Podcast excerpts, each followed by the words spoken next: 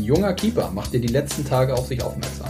In Straubing bei den Tigers spielt Philipp Dietl gerade groß auf. Hier geht es heute in meinen Gesprächen auch um Torhüter, unter anderem. Damit hallo und herzlich willkommen zu Eiskalt auf den Punkt, dem offiziellen DL-Podcast, powered bei Sportradio Deutschland. Mein Name ist Konstantin Krüger.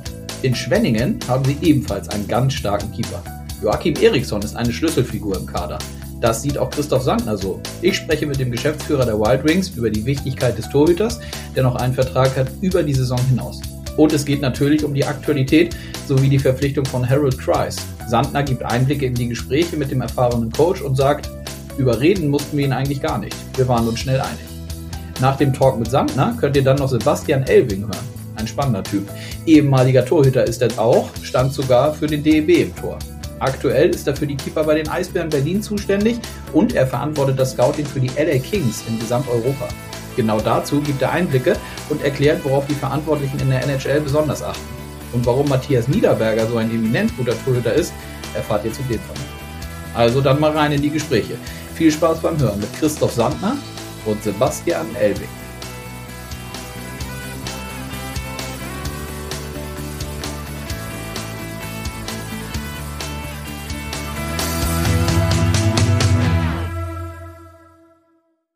So, und dann rein in die Podcast-Folge und ich begrüße meinen Gesprächspartner und sage Hallo, Christoph Sandner. Hallo Konstantin, grüß dich. Grüß dich, wie geht es dir? Wo erwische ich dich?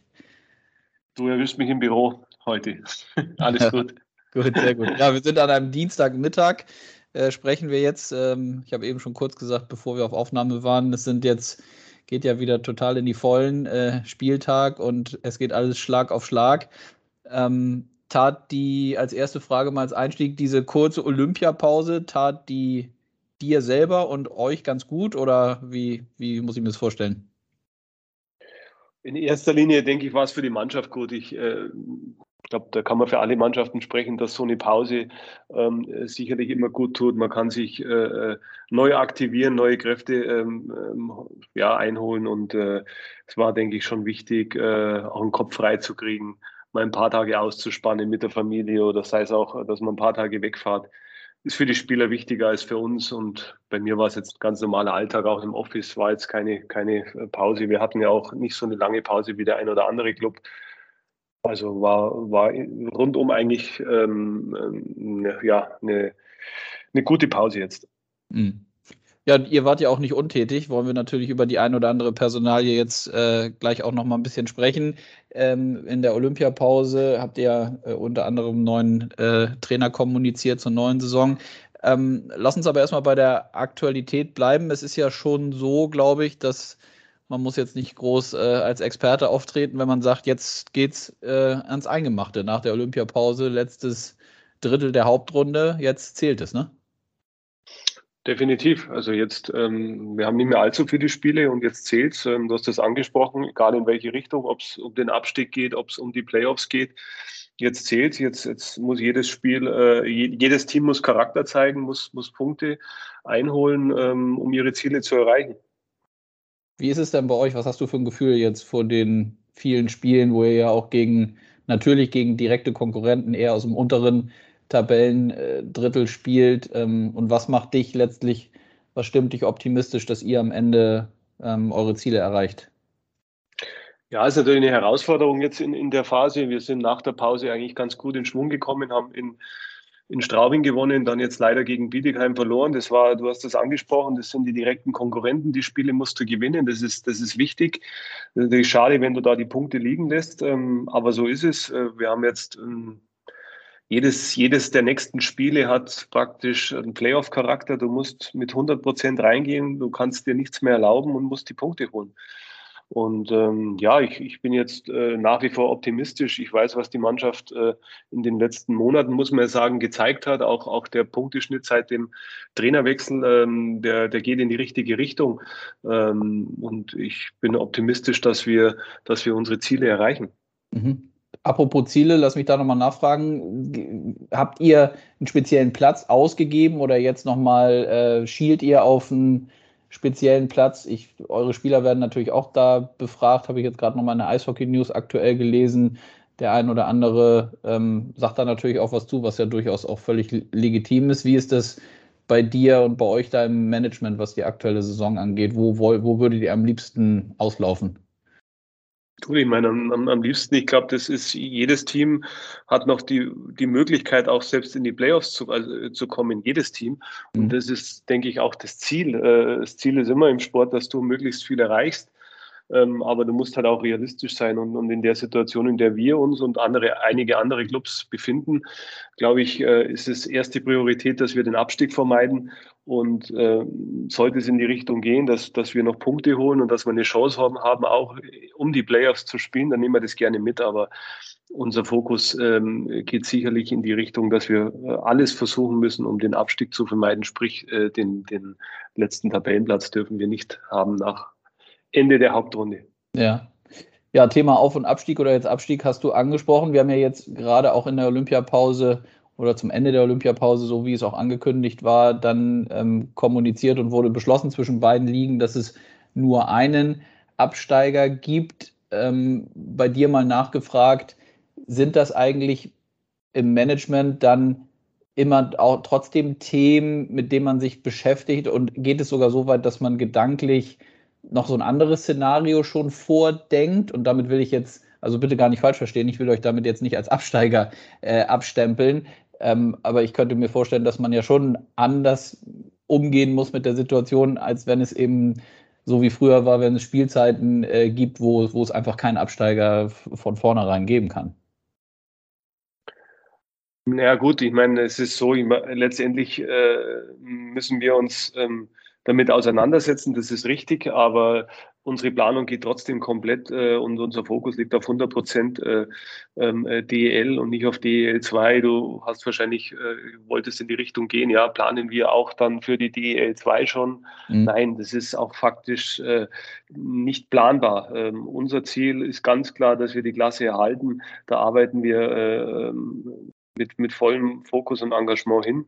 Und ähm, wenn es dann so kommen sollte, wovon ich nicht ausgehe, dann wird noch genügend Zeit sein, auch für eine DL2 zu planen. Aber aktuell geht unsere Planung auch vorausschauend in die, in die nächste Saison komplett äh, nur in die DL.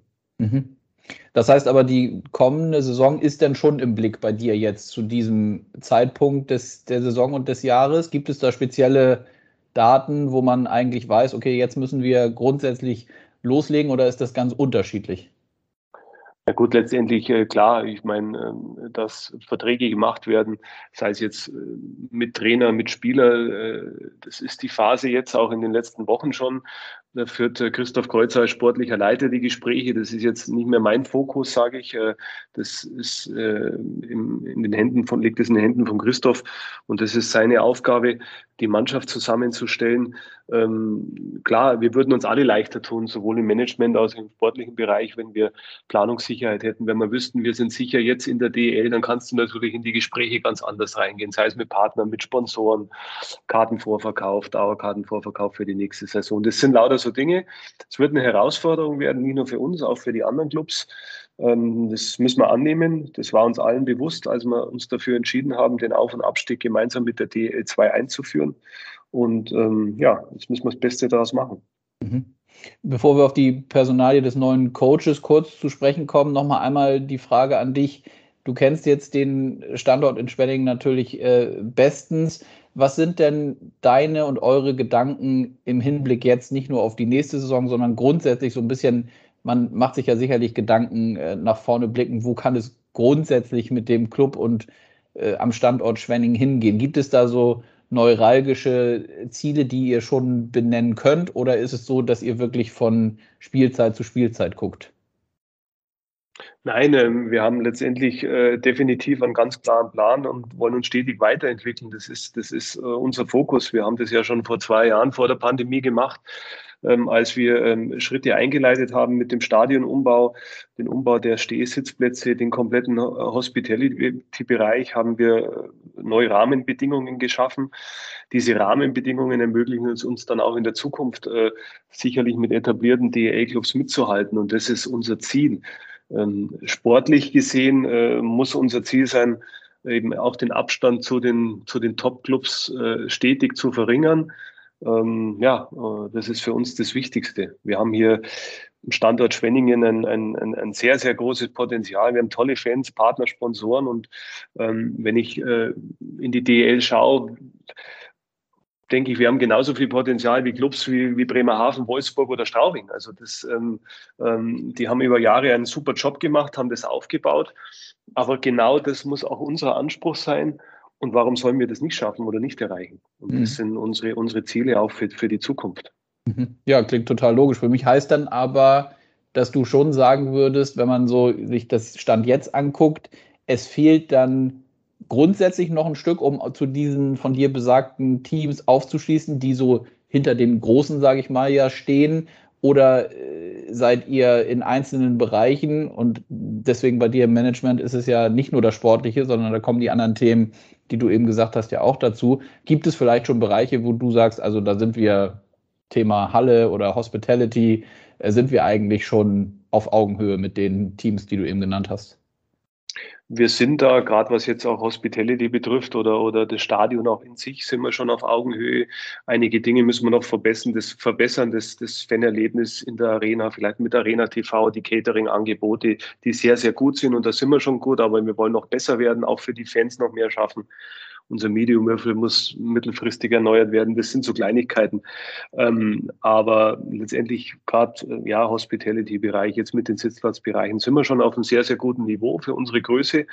Wir sind halt wie der ein oder andere Club auch ausgebremst worden durch Corona. Bei uns war es vielleicht noch ein Stück weit äh, ähm, ja, dramatischer, sage ich, weil äh, eigentlich war alles fertig und dann hat uns Corona eingeholt und äh, viele Fans konnten gar nicht noch wirklich in den Genuss kommen, die, die Arena auch kennenzulernen. Das hat uns schon in der Entwicklung ausgebremst und äh, da werden wir vielleicht auch noch ein bisschen brauchen, aber ähm, wie gesagt, die äh, die Rahmenbedingungen sind geschaffen und ähm, deswegen sehe ich äh, für, die, für die Zukunft, für den Stand, Standort Schwenningen ähm, äh, alles extrem positiv. Mhm. Thema Fans, Zuschauer, Arena-Erlebnis, äh, wo du es gerade ansprichst, hatten wir eben jetzt auch schon kurz im ganz kurzen Vorgespräch, bevor wir auf den Knopf gedrückt haben. Es ist dann ja auch, also zum Glück ist es so, dass wieder mehr möglich ist, hattest du mir eben auch gesagt, sind jetzt so knapp 3,6, meintest du, die vielleicht am Freitag kommen können, ne? wenn ich das jetzt richtig ja, noch im genau, Kopf ja, habe. Ja. Ja. Aber bedeutet ja nicht zwingend, dass die 3-6 dann auch kommen. Ne? Also das ist ja, das wurde ja auch schon oft diskutiert und natürlich auch besprochen und ist ja auch nachvollziehbar, dass das ein Weg ist, dass die Leute wieder einfach zurück zur Normalität, sage ich mal, kommen und halt regelmäßig dann auch zu euch in die Arena gehen. Nein, das ist richtig. Das wird sicherlich eine der größten Herausforderungen für, für den Sport allgemein sein. Also nicht nur im Eishockey, sondern ob es im Fußball, Handball, in anderen Mannschaftssportarten Sportarten ist, in denen gerade ähm, regelmäßig auch Spiele stattfinden. Es wird schwierig sein und es wird eine Herausforderung sein, die Fans wieder zurückzugewinnen. Aber ich glaube schon, dass ähm, ein Stück weit, wenn wir die Normalität endlich wieder haben, ähm, das auch schnell wieder zurückkommen wird. Ähm, mhm. Aber wie gesagt, das ist keine Garantie und hängt natürlich auch immer mit sportlichen Erfolg zusammen. Ähm, wenn du sportlichen Erfolg hast, dann, dann werden die Fans noch schneller zurückkommen in die Arena. Mhm. Ja, und dann lass uns mal äh, kurz ein, zwei Fragen. Wenn ich dich hier im Podcast zu Gast habe, muss ich natürlich in Richtung Harold Kreis stellen, euer neuer Coach, den ihr ähm, an euch binden konntet. Vielleicht einfach ganz äh, direkt gefragt, wie ist es euch denn gelungen, ihn davon zu überzeugen, von der Düsseldorfer EG zu Schwenningen zu gehen? Wenn ich ehrlich bin, wir mussten gar nicht große Überzeugungsarbeit leisten. Also okay. die Gespräche, die Gespräche waren da von Anfang an wirklich sehr, sehr zielführend und wir, wir sind uns äh, ziemlich äh, schnell einig geworden. Der Harold hat äh, uns immer wieder bestätigt, dass er das Potenzial hier sieht an dem Standort und ähm, er wird gerne auch nochmal eine neue Herausforderung annehmen, möchte was aufbauen. Und ja, das hat uns gefreut und wir freuen uns auf die Zusammenarbeit. Mhm. Wie wichtig ist so ein Coach? Das ist eigentlich eine, eine doofe Frage, aber vielleicht auch so ein, so ein erfahrener Coach, der sich in der Liga durch die Jahre jetzt und natürlich in Düsseldorf zuletzt einfach bestens auskennt, jedes Team natürlich kennt, ähm, muss ja auch einen Grund haben, wieso ihr euch dann für so einen Trainertyp entschieden habt und vielleicht nicht für einen etwas jüngeren, aufstrebenden Coach zum Beispiel. Ähm, definitiv, der, der, der Harold ist ein Top-Mann in der Liga, der hat äh, Erfahrungen gesammelt als als, als äh, Nationalspieler, als, als Super DL-Spieler und damals Bundesligaspieler noch in, in Deutschland, äh, in der Schweiz als Trainer. ähm, ja, er hat sicherlich auch die, die, die Stärken in der Entwicklung von jungen Spielern, hat aber auch einen, Draht zu den Älteren und diese Erfahrung äh, war für uns ausschlaggebend, dass wir sagen, nein, ähm, auch mit dem, ja, wie du angesprochen hast, äh, Wissen auch über die DEL, das hilft, glaube ich, schon, als wenn du jemanden komplett äh, aus dem Ausland holst, der vielleicht noch nie in Europa war oder noch nie in der DEL äh, trainiert hat, ist das sicherlich ein Vorteil. Er hat mit sehr, sehr vielen Spielern in der Liga zusammengearbeitet, hat einen guten Namen und äh, ist ein akribischer Arbeiter. Das sind alles Dinge, die für, für ihn gesprochen haben und für uns war es relativ äh, schnell klar, wenn wir einen Harold haben können, dann nehmen wir ihn. Mhm. Gab es dennoch ähm, Überlegungen, man wird ja sicherlich ihr jetzt in dem Fall auch äh, nicht nur, in, wenn man so Gespräche anfängt, auf eine Person setzen, sondern hat sicher höchstwahrscheinlich so ein paar Namen aufgeschrieben. Gab es zwischendurch mal Überlegungen oder am Anfang dieses Prozesses ähm, auch zum Beispiel mit so einem jüngeren Trainer zu arbeiten oder war es eigentlich klar, dass ihr einen erfahrenen Mann haben wollt? Nee, klar ist das, ist das, ist das nicht. Also ich sage mal, es ist immer ein Vorteil, wie ich es gerade angesprochen habe. Aber ähm, letztendlich ähm, musst du natürlich auch sehen, was, was, was am Markt ist, was gibt es für Trainer, dann musst du abwägen.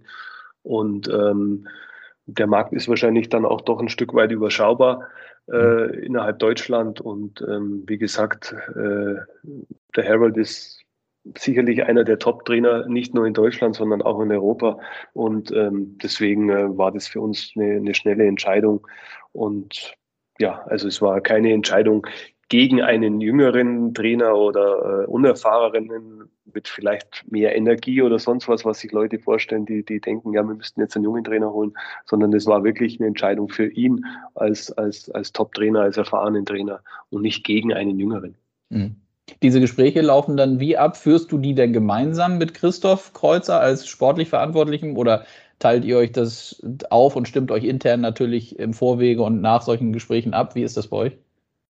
Nein, wir stimmen uns da äh, schon ähm, ähm, relativ viel ab. Ich meine, bei mir ist der Hintergrund, ich bin Geschäftsführer der, der Waldwings als ehemaliger ähm, Profi und Spieler ist es vielleicht dann noch ein Stück weit ein Unterschied, als wie wenn ich jetzt nur aus dem kaufmännischen Bereich kommen würde. Ja, da liegt genau. es schon nahe, dass wir uns vielleicht auch intensiver austauschen. Das machen wir regelmäßig.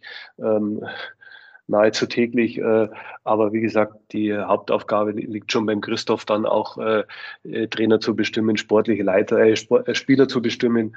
Und ähm, deswegen, wie gesagt, aber in, de, in dem Fall haben wir uns natürlich auch schon vielleicht etwas mehr ausgetauscht wie bei einem Spieler. Ähm, ja, das ist normal, denke ich. Mhm. Ja, aber spannend, wo also, du das nochmal sagst. Ja, es ist in der Tat, das, daher kam auch meine Frage, weil es ja in der Tat was anderes ist, so wie du jetzt mit deiner Vergangenheit, als wenn da jetzt jemand als als äh, Verantwortlicher sitzt, der überhaupt noch nie zum Beispiel auf dem, auf dem Eis stand. Deswegen kann er ja trotzdem ein guter Geschäftsführer sein. Ist es dann so in der Zeit, dass du schon gewisse Momente hattest, wo du gesagt hast, so jetzt muss ich mich selber ein bisschen bremsen und vielleicht nicht nochmal etwas dazu sagen, obwohl du aufgrund der Vergangenheit und der Erfahrung durchaus in der Lage gewesen wärst, auch vielleicht deine Meinung zu gewissen Themen zu sagen? Könnte ich mir vorstellen, dass es Momente gibt, die vielleicht gar nicht so einfach sind. Ja, das ist richtig, äh, aber ich würde jetzt nicht sagen, dass es so weit gegangen ist äh, okay. in, in, in, den, in den letzten Monaten und in den letzten Jahren. Also ich lasse da schon die Freiheiten, äh, die, die hat dann schon der sportliche Leiter. Klar, ähm, ist man vielleicht emotionaler anders dabei und, und, und, und denkt und sieht Dinge anders, die spricht man dann auch vielleicht eher an mit einem sportlichen Hintergrund. Aber ähm, ja, bremsen, ja, ab und zu, ja, vielleicht sollte ich da ein bisschen cooler werden oder mich nicht so sehr vielleicht äh, in dem Bereich äh, ja, äh, ähm, ja, mit reinnehmen lassen. Aber es ist das, ich glaube, jeder, der mal gespielt hat, das ist ganz normal. Du, du siehst es dann doch anders da, aus einer anderen Sichtweise. Und aber es ist, wie gesagt, auch gut so. Es bringt sicherlich auch Vorteile, weil man Dinge einfach anders einschätzen kann. Und ich glaube auch, dass der Christoph das in Austausch mit mir ganz gut schätzt und wir, wir sind da auf einem guten Weg, äh, um, um uns äh, bestmöglich zu ergänzen. Mhm. Als letzten Punkt hatte ich mir so das Gerüst der Mannschaft äh, aufgeschrieben, was ich äh, dich natürlich auch nochmal fragen wollte. Es gibt ja sicherlich ähm, gewisse Personalien, die vielleicht nochmal wichtiger sind, Schlüsselpositionen, Schlüsselspieler ähm, in den eigenen Reihen. Joachim Eriksson ähm, fällt da natürlich sofort irgendwie als erster Name ein. Wie wichtig ist er für die Mannschaft in Schwenning? Ja, extrem wichtig. Ich, sag, ich glaube allgemein ein guter Torhüter, ähm, egal in welcher Sportart, der ist extrem wichtig. Und, ähm, nur so kann man auch dann erfolgreich spielen, denke ich. Äh, ja, und vor allem hilft es auch den Spielern extrem, ähm, dass sie wissen, da ist ein Rückhalt da, auf den kann man sich verlassen. Da gehst du auch ganz anders in, in Spiele rein mit wesentlich mehr Selbstvertrauen. Und deswegen ist ein, ein, ein, Torhüter ganz wichtig, aber auch der zweite Torhüter ist wichtig. Wir haben da mit Marvin Küpper auch einen Top-Mann, der hat das mhm. oftmals bewiesen in dieser Saison. Und es ist ein tolles Tandem. Und ähm, ja, defensiv sind wir letztendlich äh, eh gut aufgestellt, äh, was auch der ja, der Gegentorschnitt, ähm, ja, wenn man den ansieht, da sind wir, sind wir gut. Wir müssen uns einfach in der Offensive, denke ich, äh, äh, noch mehr stabilisieren und auch verbessern, wenn wir dann schon vorausschauen auf die kommende Saison. Okay, also das wäre jetzt natürlich auch die Nachfrage gewesen. Das ist dann schon der Bereich, wo ihr merkt, dass da was gemacht werden muss, wo ihr vielleicht nochmal nachlegen wollt oder müsst? Ja, ich meine, es ist immer eine punktuelle Ergänzung. Ähm, wie gesagt, wir haben jetzt gerade, wenn du das Gerüst der Mannschaft ansprichst, über, einen äh, Trainer hinweg. Also wir sind da äh, super aufgestellt. Wir haben einen Top-Trainer. Wir sind in der Defensive ähm, eben mit Jorkin, der nächstes Jahr auch einen Vertrag hat, schon mal äh, sehr, sehr gut aufgestellt. Auch den einen oder anderen Verteidiger bei uns, der wirklich stabil spielt und gut in dieser Saison, den haben wir auch in der nächsten Saison. Und dann musst du natürlich punktuell ähm, sehen, wo können wir uns verbessern und wir müssen uns verbessern, wollen uns verbessern. Ich glaube, das ist klar. Und da ist der Christoph in engen Austausch dann äh, auch in den nächsten Wochen und Monaten auch mit, mit dem Harold, um da ähm, die Positionen bestmöglich zu besetzen. Super, dann haben wir das auch. Christoph, ich danke dir, dass du am Spieltag äh, dir kurz die Zeit rausnehmen konntest, dass wir diese Woche das hier in den Podcast reinbekommen. Ich drücke die Daumen für das letzte Drittel der Hauptrunde, dass eure Ziele dann letztlich so kommen, wie ihr das haben wollt. Ja, und wir blicken weiter spannend auf den Standort Schwenning. Danke dir. Danke dir, danke euch. Bis dann. Ciao, ciao. Bis dann. Ciao, ciao. Eiskalt auf den Punkt. Der Blick über den Tellerrand. So, dann rein in das Gespräch und ich sage Hallo Sebastian. Hallo. Grüß dich. Wo erwische ich dich? Zu Hause in Berlin? Ja, genau, ganz genau. Gerade eben zurückgekommen, extra für den Termin und ähm, freue mich drauf. Ja, freier Tag heute, ne? Wir sind am, vielleicht für die Hörerinnen und Hörer, der Podcast kommt ja am Donnerstag äh, raus. Wir sind jetzt am Mittwoch, zeichnen einen Tag vorher auf. Du hast einen freien Tag heute? Das habe ich ganz genau. Wie viele freie Tage sind denn das so überhaupt, so in der Saison? Na, eigentlich so richtig frei hat man ja nie, muss man hm. ja äh, ehrlich sagen. Und so Frei heißt ja jetzt nicht, dass man mit dem Eishockey da nichts zu tun hat. Heute war dann noch die Videoauswertung und jetzt der Vormittag habe ich mir mal Zeit genommen, um mit meiner Tochter mal in den Zoo übers Walde zu gehen. Ja, sehr gut. Wir wollen heute, da freue ich mich drauf, wir wollen über das, ähm, über das Torwartspiel, über Torhüter, über Torwarttraining äh, sprechen, weil du für die Eisbären Berlin ähm, ja die Torhüter betreust und zusätzlich noch ähm, für die LA Kings. Lass uns doch mal vielleicht damit einsteigen. Du hast selber ja früher sehr gut selber Eishockey gespielt, standst im Tor. Wusstest du zum damaligen Zeitpunkt in deiner aktiven Zeit schon, dass du danach dann ähm, als Trainer für Torhüter arbeiten möchtest oder wie hat sich das entwickelt? Das wusste ich absolut schon, weil ich hatte immer schon so ein Febel dafür. Wenn ich nicht im Tor stand habe, habe ich immer die Torhüter auf beiden Seiten für mich selber analysiert und angeguckt und war zu meiner aktiven Zeit zum Beispiel auch immer in allen Profimannschaften, wo ich war, im Nachwuchs schon auf dem Eis, weil ich mal reinschnuppern wollte, gucken, wie es ist, auch mit Kindern umzugehen und denen was beizubringen. Und ähm, war das für mich eigentlich klar, dass es so weitergehen könnte und ich auch diese riesen, Eishockey, äh, riesen Leidenschaft für Eishockey habe. Mhm. Du hast jetzt mittlerweile, du hast auch eine eigene ähm, Torwartschule, hast ja auch für die für Weißwasser auch Torhütertraining gemacht, aber jetzt aktuell, wie ich eben schon gesagt habe, ist es, dass du für die Eisbären Berlin zuständig bist und für die LA Kings, richtig? Genau so ist es. Ähm, das ist so ein bisschen aufgesplittet. Also die Eisbären sind, ähm, mit denen habe ich am meisten zu tun. Und ähm, für die LA Kings bin ich Scout und für die Entwicklung für Europa, für die Torhüter, die wir gescoutet haben, zuständig. Und dann habe ich noch meine eigene Torwartschule, wo ich dann mit den Kindern immer noch gerne zusätzlich was mache. Ja, das stimmt. Mhm. Ja, dann lass uns doch mal bei den Eisbären bleiben, hier bei uns in der Penny DEL. Ähm, vielleicht kannst du so ein bisschen den Hörerinnen und Hörern so einen Einblick geben, wie so ein Alltag als Torwarttrainer dann mit den Torhütern aussieht. Ihr könnt, ihr werdet ja sicherlich auch individuell trainieren und nicht nur als Torhüter mit der Mannschaft, oder? Ja, ich glaube, das ist auch ein ganz großer Schlüssel, dieses ähm, individuelle Training, runtergebrochene auf Spielsituationen oder auf bestimmte Situationen, was im Spiel vorkommen könnte. Ähm, ich denke, das ist ganz doll wichtig für einen Torhüter, sich an gewisse Bewegungsmuster, ähm, sich die Sicherheit da zu holen. Ähm, deshalb haben wir ähm, mal 15 Minuten, mal 30 Minuten. Das wird dann meistens so mit dem Trainer abgesprochen, wie es Zeitfenster dann auch passt mit der Mannschaft. Haben wir dann Training, wo wir wirklich explizit auf Sachen eingehen. Mhm. Und wie ist das, äh, wie ist es prozentual verteilt, was das Training auf dem Eis und abseits des Eises angeht? Und direkt auch noch mitgefragt, gehst du mit den Jungs dann auch nochmal separat in Kraftraum zum Beispiel oder machen die das dann selber? Oder bist du dafür auch dann zuständig als Torwarttrainer?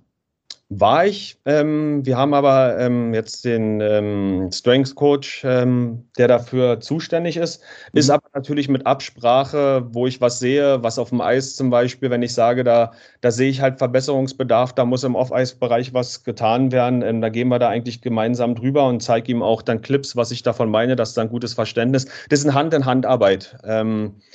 Aber sonst ähm, auf dem Eis bin ich, ja, und dann ist halt natürlich als Trainer viel Analyse, weil für jeden Torhüter, sage ich mal so, der hat sein eigenes Playbook, sein eigenes, wie, wie er individuell seine beste Leistung bringen kann. Und darauf gehe ich halt sehr ein. Mhm. Nun arbeitest du, ich war jetzt, es passt ganz gut, weil ich war gestern Abend, äh, wie gesagt, wir sind jetzt am Mittwoch, war am Dienstagabend jetzt äh, in Köln, habe mir das Spiel der Haie gegen die Eisbären angeguckt. Matthias Niederberger im Tor ähm, nicht nur, weil die jetzt so hoch gewonnen haben, wie ich fand, mal wieder eine, also als Laie, ne? ich bin jetzt kein Torwart-Experte, aber total ruhig und abgeklärt. Und wenn da mal was kam, auch äh, wenn mal einer alleine auf ihn zugefahren ist, was höchst selten vorkam, auch dann entschärft und gehalten. Was macht eigentlich diesen Torhüter aus deiner Sicht, wenn du auch tagtäglich mit ihm arbeitest, kannst du das ja beurteilen, was macht ihn eigentlich so stark? Also als erstes wirklich ist sein eigener Ehrgeiz, jeden Tag besser zu werden. Also da muss ich echt sagen, das ist ein Profi durch und durch, ob das auf dem Eis ist, neben dem Eis. Seine professionelle Einstellung zu dem Sport ist erstmal schon das absolut Größte. Und manchmal muss ich ihn sogar vielleicht ein bisschen bremsen, dass er nicht zu viel möchte, sondern natürlich sein Spiel spielt und so, wie er es gestern gemacht hat. Und was heißt zu viel wollen? Würde das dann bedeuten, dass dadurch zum Beispiel man Unkonzentriertheiten zeigt oder gewisse Sachen in den Abläufen, die eigentlich drin sind bei so einem Torhüter, nicht funktionieren? Oder wie, stell, wie muss ich mir das vorstellen? Also ich sage das immer so, ich möchte, dass mein Torhüter mit seinen Fähigkeiten natürlich im, im Tor stehen kann.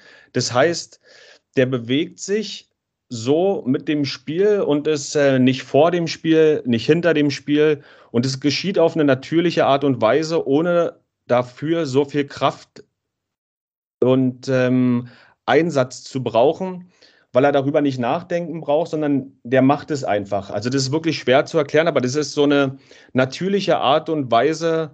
Ähm, da sieht man, wenn der Torhüter so spielt, dass es ihm dann leichter fällt, den Puck zu halten. Und das mhm. ist für mich die Kunst, gerade auch bei dem Training, da die Torhüter so hinzubekommen. Mhm.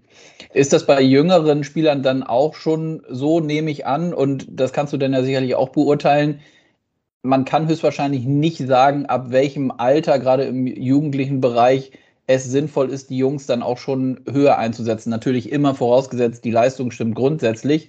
Äh, wie blickst du auf diesen, auf diesen Punkt der, der Nachwuchstorhüter? Ich denke, mit dem höher einsetzen, wenn jemand die Fähigkeit dazu hat, ist es überhaupt äh, kein Problem. Das Wichtigste dabei ist, ähm, die müssen lernen, halt damit umzugehen. Und ein ganz, ganz großer Faktor ist halt nun mal, hat jemand eine starke mentale Fähigkeit, diesem Druck standzuhalten?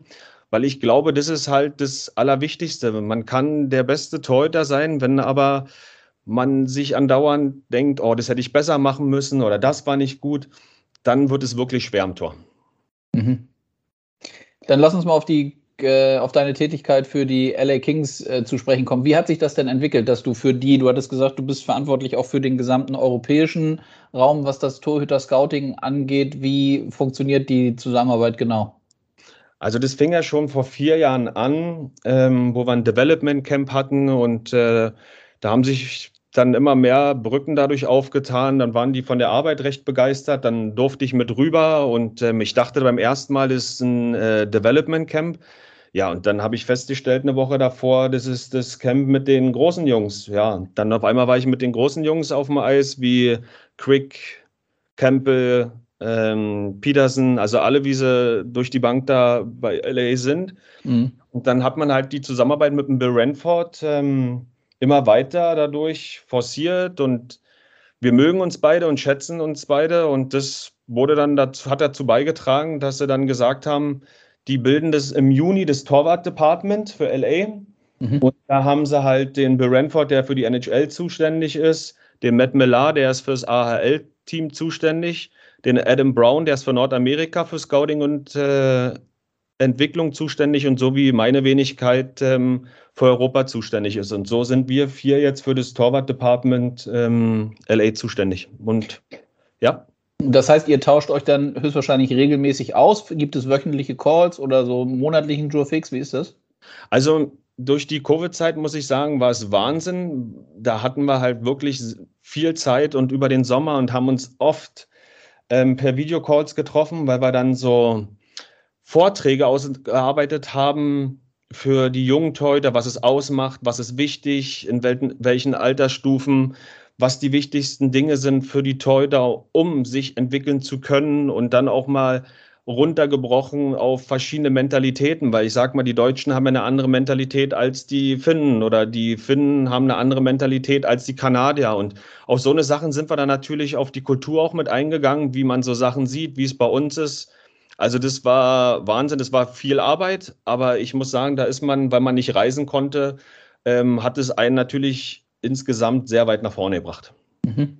Und nochmal konkret gefragt, bedeutet das denn, du kannst Torhüter aus dem europäischen Raum für zum Beispiel so ein Development Camp oder wenn spezielle Daten anstehen drüben, die dann vorschlagen und dann kommen die auch dahin oder wie muss ich mir das vorstellen?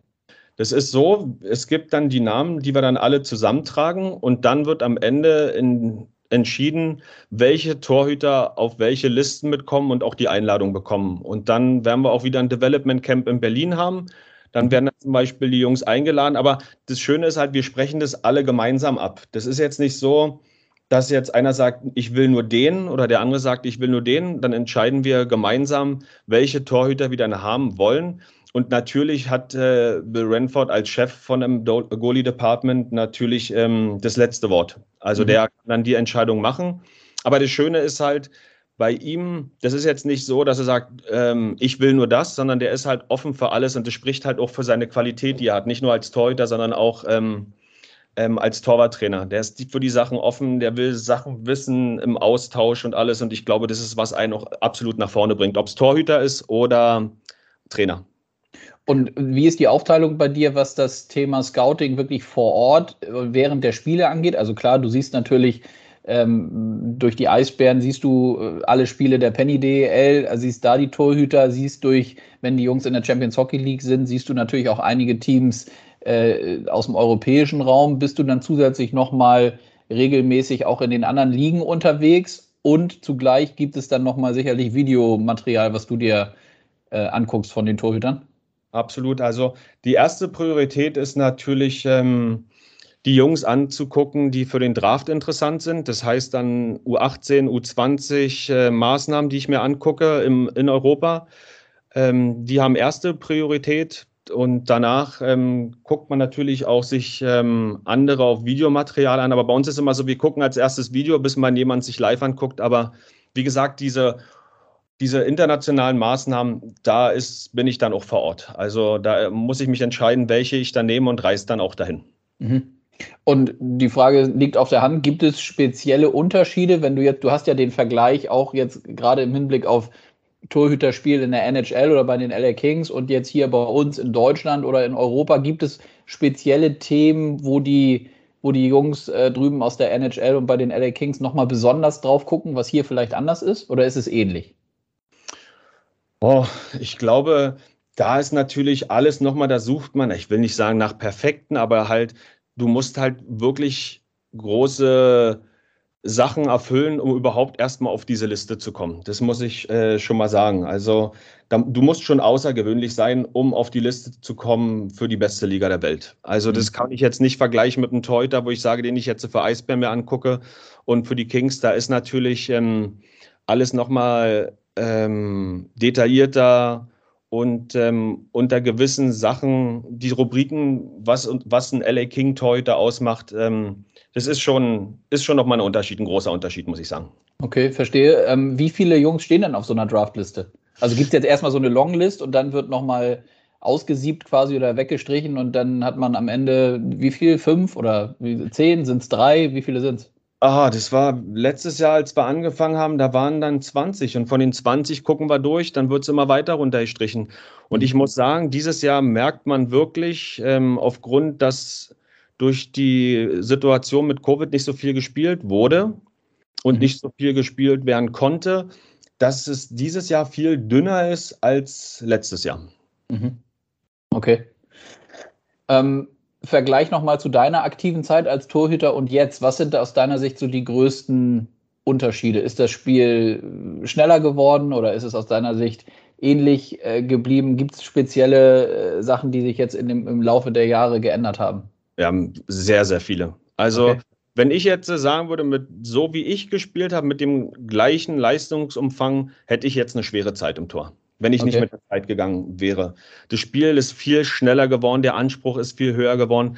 Man muss noch viel athletischer sein. Das Spiel ist so viel mehr lateral geworden im Gegensatz zu nur direkt gerade zum Tor dann diese ganze Sache auch mit beachten durch die Schnelligkeit, welcher Spieler kommt wo. Ist es ein Linksschütze, ist es ein Rechtsschütze? Ich sage mal, das haben Teuter vielleicht früher auch schon gemacht, aber der Anspruch ist insgesamt, weil das Spiel schneller geworden ist, viel, viel höher geworden. Ja. Man kennt das ja aus dem Fußball immer diese platten Sprüche, äh, so ja, als Torhüter musst du irgendwie ja, positiv bekloppt sein oder man hat irgendwie besondere Charaktere. Ist das eigentlich im Eishockey bei uns auch so, dass es eine Vielzahl von Jungs gibt, die irgendwie ja, positiv verrückt sind, weil sie sich da hinten in den Kasten stellen? Du musst es auf eine Seite schon sein, weil das ist wirklich eine außergewöhnliche Position im Eishockey. Und man, das hört sich zwar einfach an, aber ich sage mal, wenn ein Stürmer neben das Tor schießt, passiert nicht viel. Wenn der Verteidiger einen Fehlpass macht, passiert nicht viel.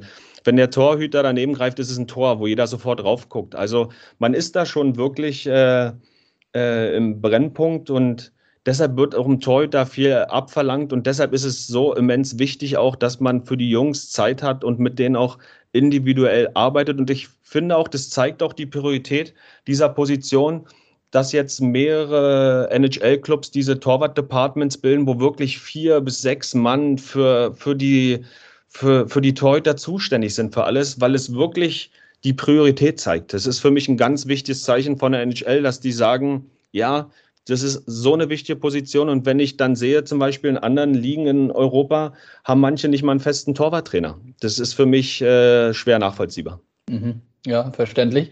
Äh, was mich noch interessiert, ich hatte das jetzt auch gerade, ich habe in dieser Woche auch ähm, mit äh, Schwennings Christoph Sandner gesprochen zur Aktualität und wir haben auch über kurz über Schlüsselpositionen gesprochen. Joachim Eriksson in Schwenning ist natürlich eine ganz, ganz wichtige Figur. Und er hat dann aber gesagt, ja, der zweite Torhüter genauso. Ähm, ich könnte mir vorstellen, dass du das grundsätzlich ähm, nicht nur in Berlin, sondern ja grundsätzlich, wenn du so einen Kader betrachtest, genauso siehst. Ne? Und da die Frage, ist das eigentlich gewollt, dass es so eine Rivalität und zugleich aber auch so eine Kameradschaft gibt untereinander? Das ist ja beim Eishockey, die Jungs wechseln sich ja schon häufiger mal ab als vielleicht in anderen Sportarten. Ne? Absolut.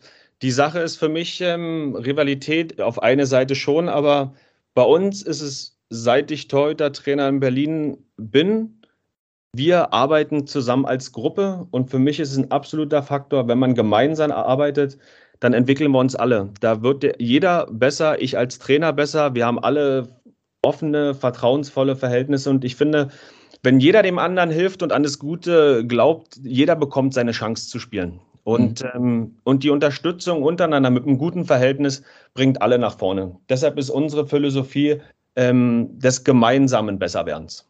Ja. Ist denn ja aber dann, letzte Frage dazu, ist ja sicherlich auch dann ein wichtiger, wichtiges Charaktermerkmal von so einem Torhüter. Ne? Da muss man dann ja schon drauf gucken, dass der irgendwie in, dem, in, in der Zusammenarbeit mit dem ersten Torhüter, also wenn wir jetzt vom zweiten sprechen, dass der da irgendwie äh, sich damit arrangiert und dann nicht irgendwie schlechte Stimmung untereinander reinbringt und dann darüber hinaus dann ins Team. Ist ja schon extrem wichtig, so für, für den Zusammenhalt innerhalb der Mannschaft. Deshalb macht man auch davor halt die Arbeit, welcher passt zu uns, wen ja. sehen wir in, in, so einer, in so einer Konstellation, wer, wer damit zusammenarbeitet. Und ich glaube, wenn man aber so auch trainiert und untereinander auch immer die Gespräche sucht und gemeinsam die Kommunikation hochhält, ähm, ist es bis jetzt nicht schwer gefallen, bei den Charakteren, die wir hatten, ähm, das so durchzuführen. Mhm. Ja, letzte Frage. Ist denn für dieses Jahr jetzt ähm, ein, auch ein Camp wieder hier bei uns in Deutschland, in Berlin, angesetzt von den LA Kings oder gibt es das nicht? Ich glaube, es wird eins geben. Es ist jetzt okay. alles hundertprozentig bestätigt von unserem Sportdirektor, aber ich sage mal, es sieht sehr gut aus und ähm, ich finde es toll, dass es nach so einer Zeit doch wieder äh, stattfinden kann, weil so viele junge Akteure sich da mal zu zeigen vor so einer Development Crew und die bringen dann halt auch Sachen und Know-how mit äh, für junge Spieler. Und ich glaube, da diese Präsenz da zu haben, ist für die, für die Sportler gut und genauso auch ähm, für die Jungs von LA. Ja, absolut. Super, Sebastian, ich danke dir. Das ähm, hat mich gefreut, dass wir dazu sprechen konnten. Ähm, kam bislang, finde ich, viel zu, viel zu selten mal so ein Thema auch hier im Podcast, äh, Thema Torwart und Torwarttraining. Ähm, ja, wünsche dir alles Gute und freue mich, wenn wir uns bald wieder hören. Danke dir. Ich hoffe auch und äh, danke für das tolle Gespräch. Bis dann. Ciao, ciao. Tschüss.